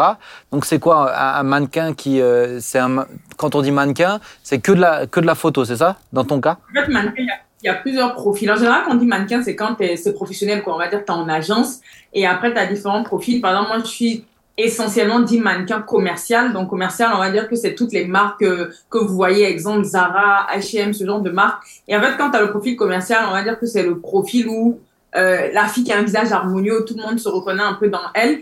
Et les, après, tu as les mannequins haute couture. Haute couture, je sais pas si vous remarquez, des fois, elles sont très androgynes, euh, mm. surtout mm. les femmes, femmes noires, les cheveux très courts, elles ont quelque chose de mm. moins commun, mais c'est ce qu'ils aiment en haute couture pour le coup. Ils cherchent ce, ce genre de profil. Après, tu as les mannequins détail. En fait, les gens s'en rendent pas compte, mais il y a une énorme palette de, de femmes qui peuvent être mannequins. Tu as aussi les mannequins beauté. Beauté, c'est le visage. Par exemple, je fais ça aussi. C'est une de mes particularités. Si tu as une belle peau et qu'on sort, tu peux faire tout ce qui est cosmétique. Donc, finalement, c'est vrai que quand même, ça change. Les... Surtout maintenant, ça commence à changer. De plus en plus de mannequins parlent des vraies choses. Donc, tu as les dictats de beauté qui commencent à changer petit à petit. Mais c'est vrai que bon, ça prend du temps parce que je me rends compte que même quand ça change, bah, c'est influencé par la vision du monde. Donc, tu as encore la diversité selon le monde. Donc, euh, il y a encore des cases, on va dire. Ok. Moins ça. Donc, je risque de te voir sur un pot de Nutella un jour. je sais pas si je ferais du Nutella.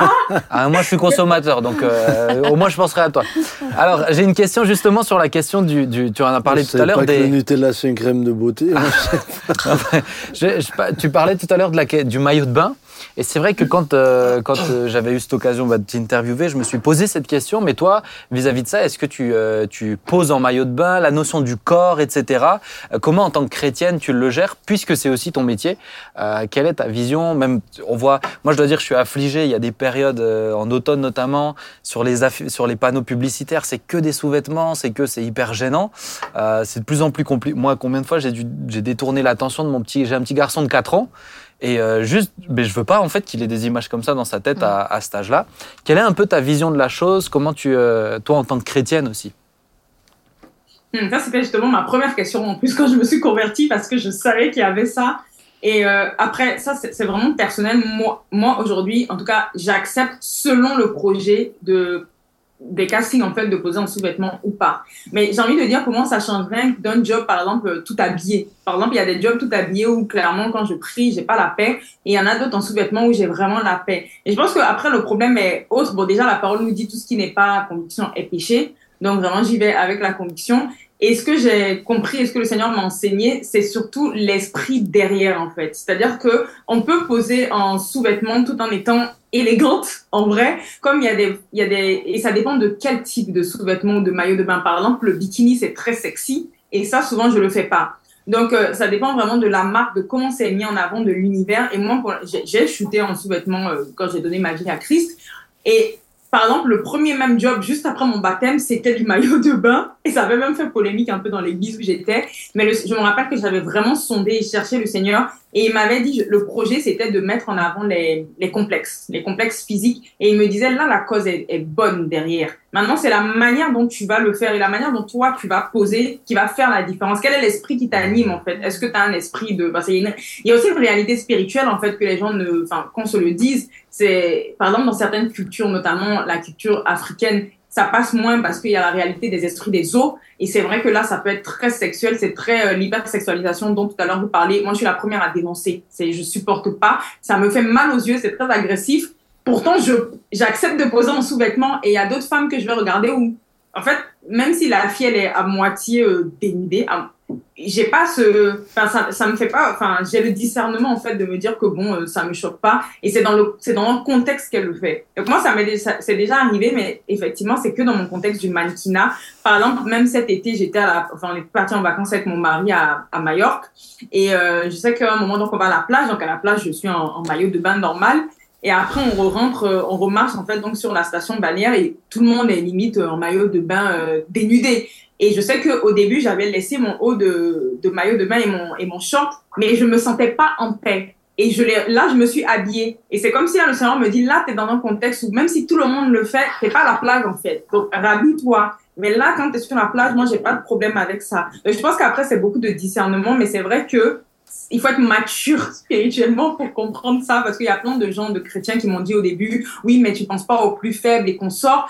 Et après, moi, là, enfin, vraiment, comme je dis, je le fais surtout, euh, je pense aussi aux, enfants de demain. Et en plus, aujourd'hui, j'ai une, une, fille, et je me dis, qu'est-ce qu'elle va penser qu'elle va voir ça? Mais d'un autre côté, je, je, sais que je pourrais pas la protéger du fait que bah, le monde va aller de mal en pire et qu'il y aura de plus en plus, enfin, moi je pense qu'il y aura de plus en plus ce genre d'image-là. Donc, comment je peux la protéger et lui faire comprendre que, en guillemets, elle, peut vivre avec son temps, mais sans oublier qui elle est. Tu vois, on, est de ce monde, euh, oui c'est ça, on est dans ce monde, mais pas de ce monde. Et comment elle pourra être élégante avec Et c'est comme ça que moi j'ai compris que bah, je lui expliquerai simplement qu'il y a des contextes en fait où tu peux porter ça et d'autres non. Et comme l'apôtre Paul le dit, enfin moi je sais que le, Saint, le Saint-Esprit m'a personnellement donné la paix avec ça en me donnant justement le fameux verset de quand j'étais chez les Juifs, je me comportais comme les Juifs, etc. et tout. Mm Donc il m'a dit tu peux le faire, tu peux, mais c'est juste que fais le bien et aussi petite anecdote pour finir, ça m'est déjà arrivé d'évangéliser sur des shootings où j'étais en, maillot de bain. C'est-à-dire qu'il y a un des shootings j'oublierai jamais,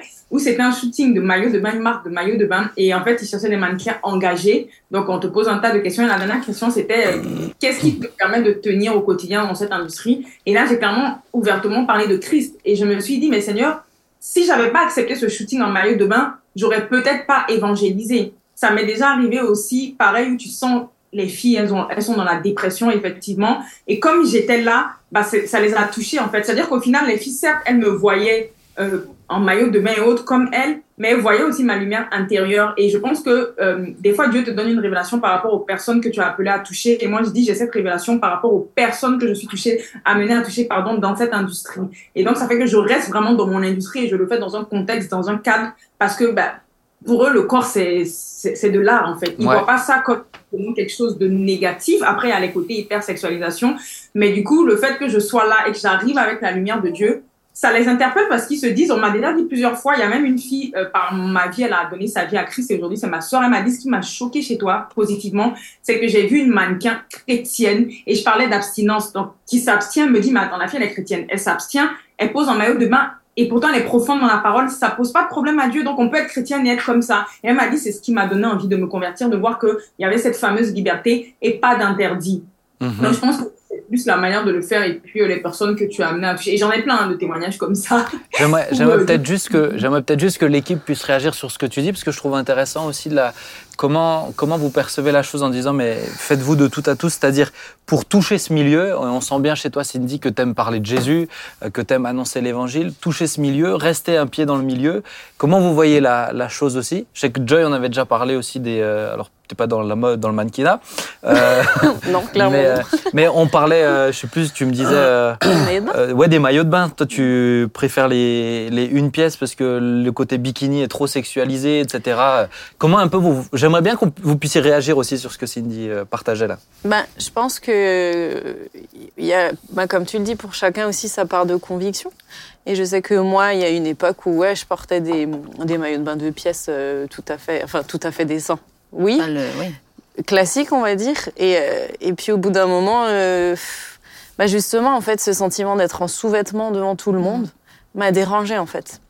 Mm. Euh, et du coup, je préfère euh, partir sur euh, sur des maillots de bain, une pièce qui peuvent être très jolies aussi, mais qui déjà te recouvre un peu plus, on va dire. Mais moi, c'était vraiment ce, ce côté, j'ai l'impression d'être en sous-vêtements devant tout le monde et ça, ça me dérange. Mais ça a été à partir d'un. Est-ce que vous comprenez, et peut-être Nathalie, tu l'as, tu l'as soulevé tout à l'heure, que pour notamment Cindy, qui, où c'est son métier, et dans, ton, dans son univers, le rapport au corps est différent. On parlais de toi quand tu étais danseuse. Mm. Comment tu, qu'est-ce que tu aurais envie de dire par rapport à ça aussi?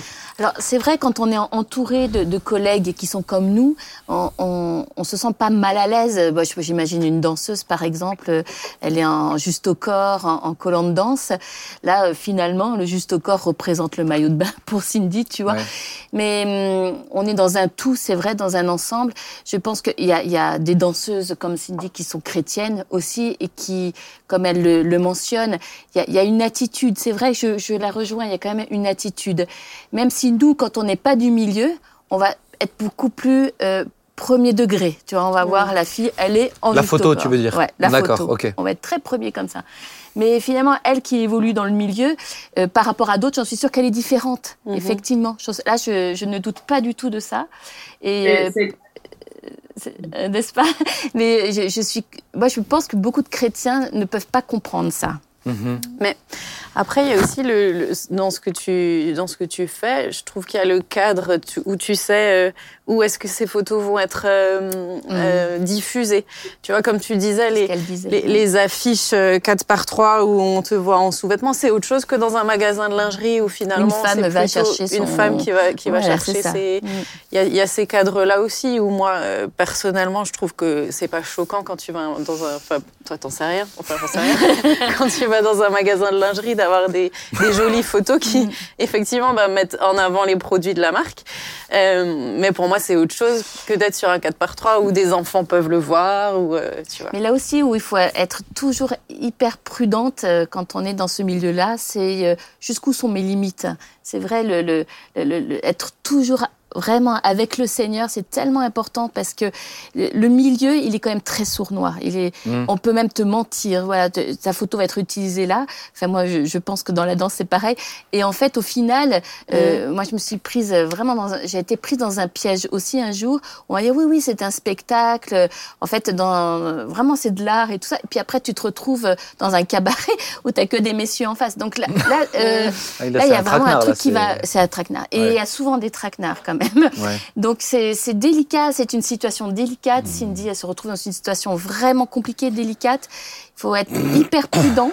C'est Ouais. vrai, hein, et, et c'est pas simple. Donc, euh, mais elle a parlé d'Esther, tu vois, et c'est Ouais. intéressant ce- cette, euh, cette assimilation à Esther qui était aussi euh, bah, dans des conditions où elle était euh, dans un harem. Donc c'est là, elle devait être très jolie, elle devait faire attention à elle, et pourtant Esther a été choisie par Dieu. Mhm. Donc euh, Mhm. Euh, papa, on t'a moins entendu du coup Oui.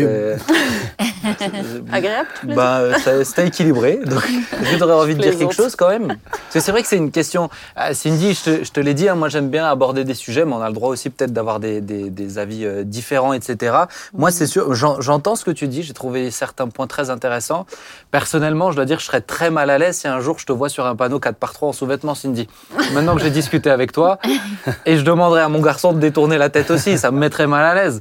Peut-être, je raconte une petite anecdote. Pour préparer l'interview, je suis allé sur ton site internet, tes réseaux, et je crois qu'à un moment donné, ben, tu as des, t'as des, un défilé de photos, etc., du visage. Et à un moment donné, il y avait une photo en maillot de bain, et où il y a quelqu'un qui est rentré dans mon bureau. Je l'ai pas fait comme si de rien n'était. J'ai vite changé de, de lien, tu vois. Alors ça paraissait peut-être plus suspect, mais c'était pour préparer une interview. Mais c'est, si, si tu veux, je, euh, je comprends tout à fait ce que tu dis. C'est vrai que personnellement, moi, le, le côté euh, 4 par 3 ou ces campagnes de pub qui sont, euh, qui sont sexualisées, c'est ça Ouais, qui ça. me dérange les particulièrement. poses aussi, ça dépend beaucoup de la pose aussi. Hein. Oui, oui, alors après, je détourne le Cindy. regard, donc Je crois peux pas te donner des. Ah, détails. Cindy, je sais pas si ton, tu as peut-être un problème de son, si l'équipe technique peut regarder en même temps, mais peut-être papa, si tu veux intervenir aussi pendant que. Oui, alors pour moi, c'est évidemment intervenir là, c'est c'est compliqué, Euh, mais je pense que ça demande beaucoup d'intégrité, Euh, beaucoup euh, d'intransigeance face à toutes les propositions qu'il peut y avoir, mais aussi une intégrité euh, personnelle. Ouais. Euh, Il y a un moment donné où c'est important que, que Dieu puisse regarder au cœur. Hmm. Et euh, c'est là qu'il voit nos vraies motivations. Et je pense que nos vraies motivations vont se transcrire ensuite dans ce qu'on fait, dans ce qu'on accepte de faire ou de pas faire. Je pense qu'il ne faut pas avoir peur de dire non. Euh, dans un milieu où c'est difficile de dire non par peur de perdre des marchés, par peur à un certain moment euh, d'être mis de côté, voire même, voire même se dire, voilà, j'ai, j'ai pu être un témoin dans ce milieu-là pendant un certain temps, mais peu importe si on me jette maintenant. Hmm. J'étais là pour un temps. Accepter qu'il y ait des saisons. Accepter qu'il y a Ouais. des saisons. Euh, pour un parce temps, que sinon, Ouais. ça peut devenir, euh, ça, ça peut devenir euh, très fardeau, compliqué hein. à mon Mhm. sens. Et, et donc, moi, cette question d'intégrité euh, est primordiale. Ouais. C'est une intégrité euh, face à Dieu d'abord, et Mhm. puis ensuite euh, face aussi à ceux qui sont en face de nous. Ouais. Puisque tout chrétien doit, à un moment donné ou à un autre, savoir se positionner. Hmm. Voilà, mais je peux pas en dire plus. hein. Est-ce que Cindy- ton micro fonctionne? Vous m'entendez? On Oui. t'entend, Ah, c'est parfait. Est-ce que tu aurais envie de réagir sur ce qui a été partagé? Il y a juste, ouais, justement, bah, en fait, j'ai, com- enfin, je comprends justement euh, que certaines personnes voudraient détourner leur regard de moi et tout. C'est aussi des questions que je me suis posées, que j'ai posées, j'ai posées au Saint-Esprit où j'ai dit, mais je sais que je vais avoir ces remarques. Et euh, je sais que l'une des réponses qu'il m'a donné quand je vous disais que des fois, je peux permettre que vous fassiez quelque chose dans un certain milieu, c'est un milieu qui repose sur des codes, comme j'ai dit. Et par exemple, moi, l'une des raisons pour lesquelles aussi j'ai eu l'accord, il m'a fait, rappelle-toi que tu as été combattu par rapport au fait que tu corresponds pas au code. Du coup, il faut aussi que la jeune génération euh, voit que on peut être bien, mais ça veut pas dire, et c'est là après, je pense que c'est aussi le rôle du parent, hein, comme euh, vous l'avez dit, d'expliquer que euh, là, c'est son métier en fait, elle le fait dans le cadre de son travail, mais c'est important que la, la, nouvelle génération, et c'est surtout la jeunesse qui a attaqué et qui regarde toutes ces stars, comprennent que tu n'es pas, enfin, tu peux être toi en étant avec des muscles, en étant rond, en étant grand, fin, etc., et que tu as le droit aussi d'exister, tu as le droit de briller. Mais le problème aujourd'hui, c'est qu'on est bombardé par l'image. Les médias nous bombardent de et le diable est énormément présent là-bas. Et, mm. et mm. aussi, l'une des questions que j'ai eues, par exemple, c'était je me suis posé cette question parce qu'un jour, une soeur m'a clairement dit, mais moi, Cindy, et c'était une amie, hein, elle m'a dit, je, je, si je suis mariée demain, je voudrais pas que mon mari te voit euh, en affiche 4 par 3. Et sur le coup, je savais pas quoi dire. Et après, la réponse, elle est venue comme ça. Et je lui ai dit, bah, si je, si c'est pas moi, il y aura d'autres femmes. Et les autres femmes qui le feront, elles auront pas le Saint-Esprit en elles. Donc, elles le feront avec la puissance diabolique. Donc, finalement, quelque part, je vais peut-être loin dans les mots, mais le problème, il est haut. Et comme a dit euh, le pasteur Samuel, c'est vraiment les intentions du cœur et la manière de faire. Et euh, par exemple, alors je ne cherche pas à convaincre, mais ça m'est déjà arrivé, ce genre de débat, il y en a chaque année quand c'est l'été dans le monde chrétien. Chaque été, mmh. il y a du, du, du, du sous-vêtement et autres, et je suis tout le temps taguée euh, comme soit la bonne référence, soit la mauvaise référence chaque année. Et je sais qu'un jour, il y a une sœur qui m'a dit, mais en fait, toi, Cindy, c'est pas choquant. Pourtant, elle est contre. Hein. Elle a dit, ça me choque pas parce que je ne vois pas que c'est. En fait, ça me choque pas quand je te vois. C'est pas vulgaire, c'est élégant. Alors que d'autres femmes, ça le fait pas. Et c'est là où je leur ai dit, mais est-ce que finalement les chrétiens, on ne peut pas comprendre que le problème, il est autre? Le problème, il n'est pas tant de poser un sous-vêtement ou pas. Le problème, c'est comment tu le fais et quel est l'esprit qui t'anime parce que mmh. bah, il y a des réalités spirituelles que les célébrités touchent, ouvrent des portes et ont des esprits. Aujourd'hui, sans citer certaines, mais ils te le disent clairement, je suis animée de tel esprit et c'est des esprits de séduction. Et moi, je pense qu'en étant chrétien et chrétienne, on peut, et, et, si je pousse même moins dans ce que même j'avais reçu, le Seigneur me disait, ben, Ève, à la base, ils étaient, ils étaient nus, hein. C'est la connaissance du bien et du mal qui a fait tout ça. Donc, quelque part, on peut aussi revenir à cette, à, à, à l'excellence, en fait, du début. Maintenant, oui, effectivement, ça a sondé. Et moi, j'ai jamais eu de problème avec l'exposition du corps, les sous-vêtements et autres. Mais par exemple, il y a une fois où je me suis fait piéger et c'était euh, une tenue tout habillée. J'étais en mission en fait sur ce job. Il y avait une des mannequins avec qui j'avais déjà bossé. Elle était en instance de divorce. Je ne le savais pas, mais le Seigneur a permis que je fasse ce, ce job et il m'a dit la veille, attention, divorce. Et je comprenais pas pourquoi. Et quand je suis arrivée elle me dit ah tu viens de te marier Cindy. Bah comment ça se passe? Moi là je divorce et je devais euh, j'avais déjà bossé avec elle donc on se connaissait. Et là je comprends pourquoi. Et sur ce job c'était donc des tenues tout habillées. Et il y avait des tenues de tête de mort. Donc pour moi c'est aussi c'est pire même que le maillot de bain parce que tête de mort t'es en train de dire que tu représentes la mort alors que moi je prends la vie en Christ. Et je me rappelle que sous le job donc je commence la mission je prie et tout. Elle commence à céder et à un moment il y a le client qui vient et là, il faut être connecté au spirituel. Le client, il vient et il fait, Cindy, toi, tu vas porter cette tenue en tête de mort. Euh, et là, et là, je perçois direct le Seigneur qui me dit, le diable n'est pas content parce que tu es en mission, donc tu vois, il va te mettre l'étiquette de celle qui prend la mort. J'étais en larmes sur ce shooting et ce que j'ai fait, c'est que directement, dès que j'ai fini la séance, j'ai écrit à mon agence et je leur ai dit, par contre, ça ne correspond pas à mes valeurs. Je ne veux pas que cette photo sorte parce que je leur avais dit sur le plateau, mais ils n'ont pas voulu changer. Et jusqu'à aujourd'hui, la photo n'est jamais sortie. Mais en fait, pour moi, c'est une anecdote qui est profonde parce que ça, j'étais couverte. On ne me voyait pas, on voyait aucune chair de moi, mais je véhiculais quelque chose qui n'était pas en accord avec mes valeurs. Alors que sur des shootings où je suis en maillot de bain, j'ai jamais eu ce genre de problème. Donc c'est pour ça que je dis que pour moi, le problème est autre. Mais après, je peux comprendre qu'il y a des gens qui soient pas d'accord, mais il faut aussi être dans l'industrie pour comprendre les vrais enjeux spirituels qui, pour moi, viennent au-dessus. Et je trouve que c'est intéressant que tu puisses le, le, souligner. Et puis, je pense aussi sensibiliser à, bah voilà, plein de gens, bah, comme nous aussi, qui connaissons pas ce milieu et où tu l'as bien dit avant, il y a une question de contexte aussi. Et moi, je comprends que dans ton contexte, parler de Jésus, c'est euh, c'est aussi euh, répondre à certains, à, certains codes, accepter d'être photographié, etc. Moi, c'est le genre de truc que je ne me verrais pas faire ça. Mais oui, comme tu, tu, disais, pardon, mais tout est conviction, euh, question de conviction et d'intégrité. Et moi, euh, la conviction que moi j'ai par rapport à moi, forcément, ça peut pas être la même que, bah que la tienne parce que je suis pas du tout dans ce métier. et, que... et puis chacun peut, même un autre mannequin peut avoir une autre conviction aussi. Donc euh, il y a mm. cette dimension de conviction personnelle. Cindy, le temps est, le temps est passé. Je te, je te remercie parce qu'on voit que tu as surtout envie d'annoncer l'évangile aussi. Et on voit que tu es, es, une lumière. Donc merci beaucoup. merci aussi pour ce message que tu dis de s'accepter activité telle qu'on est. Euh, J'encourage peut-être les plus jeunes aussi à te suivre sur ce réseau, euh, sur ton réseau sur Instagram. Tu peux redire le nom?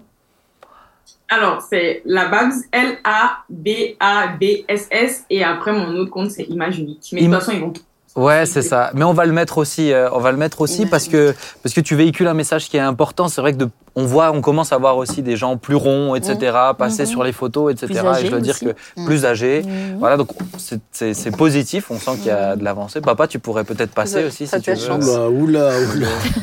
je, suis, je suis très bien dans ce que Ah, je ouais. fais. Ton petit col Il a roulé noir. sa ça. place depuis longtemps. On dirait un. James Bond alsacien. Ah, mais, Bon. mais merci, merci. Mais, tu vois, je suis gentil. J'ai beau appuyer sur la montre, il n'y a rien qui se passe.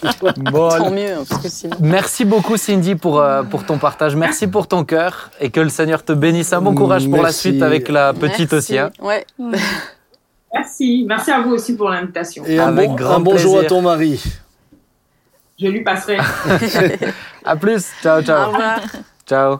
Ouais. Bah, c'est aussi pour ça, je trouve que l'émission, on s'y retrouve, a du sens, parce que c'est peut-être des gens, on, on aurait moins l'oc- l'occasion de les entendre comme ça. Sûr. Et je trouve que c'est important de sensibiliser. Ça nous permet aussi peut-être de dire bah, ne jugez pas trop vite, Mm, ne jugeons pas trop vite aussi. Il y a aussi Mm. cette tendance à être prompt dans les réflexions.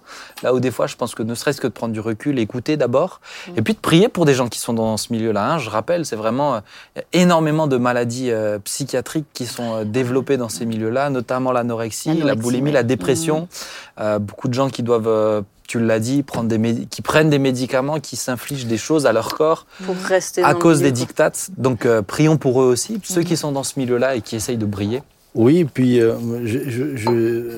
j'ai j'ai un jour été, euh, avec mon papa, nous avons été euh, demandés par une, une- une- une dame que nous ne connaissions pas euh, pour que nous allions la visiter. Et puis nous sommes arrivés, elle, elle habitait dans une espèce de château, enfin une très très belle demeure. Et quand nous sommes arrivés chez elle, c'était un mannequin. Et elle disait, vous voyez, euh, j'habite dans cette belle maison. Euh, devant la maison, il y a une Porsche. Dans, la, dans le garage, je ne sais plus ce qu'il y avait comme voiture de luxe. Et elle me disait, mais, mais je suis vide. C'est ça. Ça sert à, à quoi? Mm.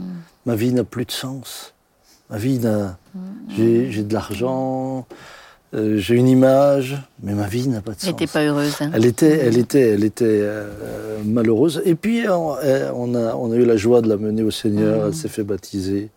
Oui, ça, puis remplit voilà. pas le cœur hein, de, de Ah non, euh, non, mais comme, comme, comme d'autres professions, hein, C'est euh, comme d'autres professions. On va prier. Nathalie, est-ce que tu veux bien prier, s'il te avec plaît? plaisir. On va dire au revoir. Mhm.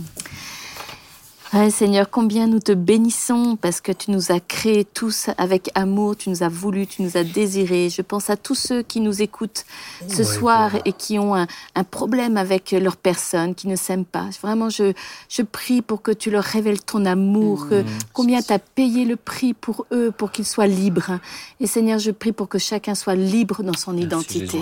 Je te bénis pour ce témoignage. Je te bénis, Seigneur, pour, euh, je pense particulièrement aux jeunes filles, afin qu'elles ne cherchent pas à ressembler à, à une star donc, qui est, qui est, ouais, en- qui est vouée au star system, mais qu'elles puissent trouver vraiment leur, euh, leur propre apparence sans, sans être esclaves, Seigneur. Je, Oui. je prie qu'elles sentent bien en elles et qu'elles puissent savoir combien, Seigneur, tu as des projets pour euh, chacune d'entre elles qui sont des projets honorables.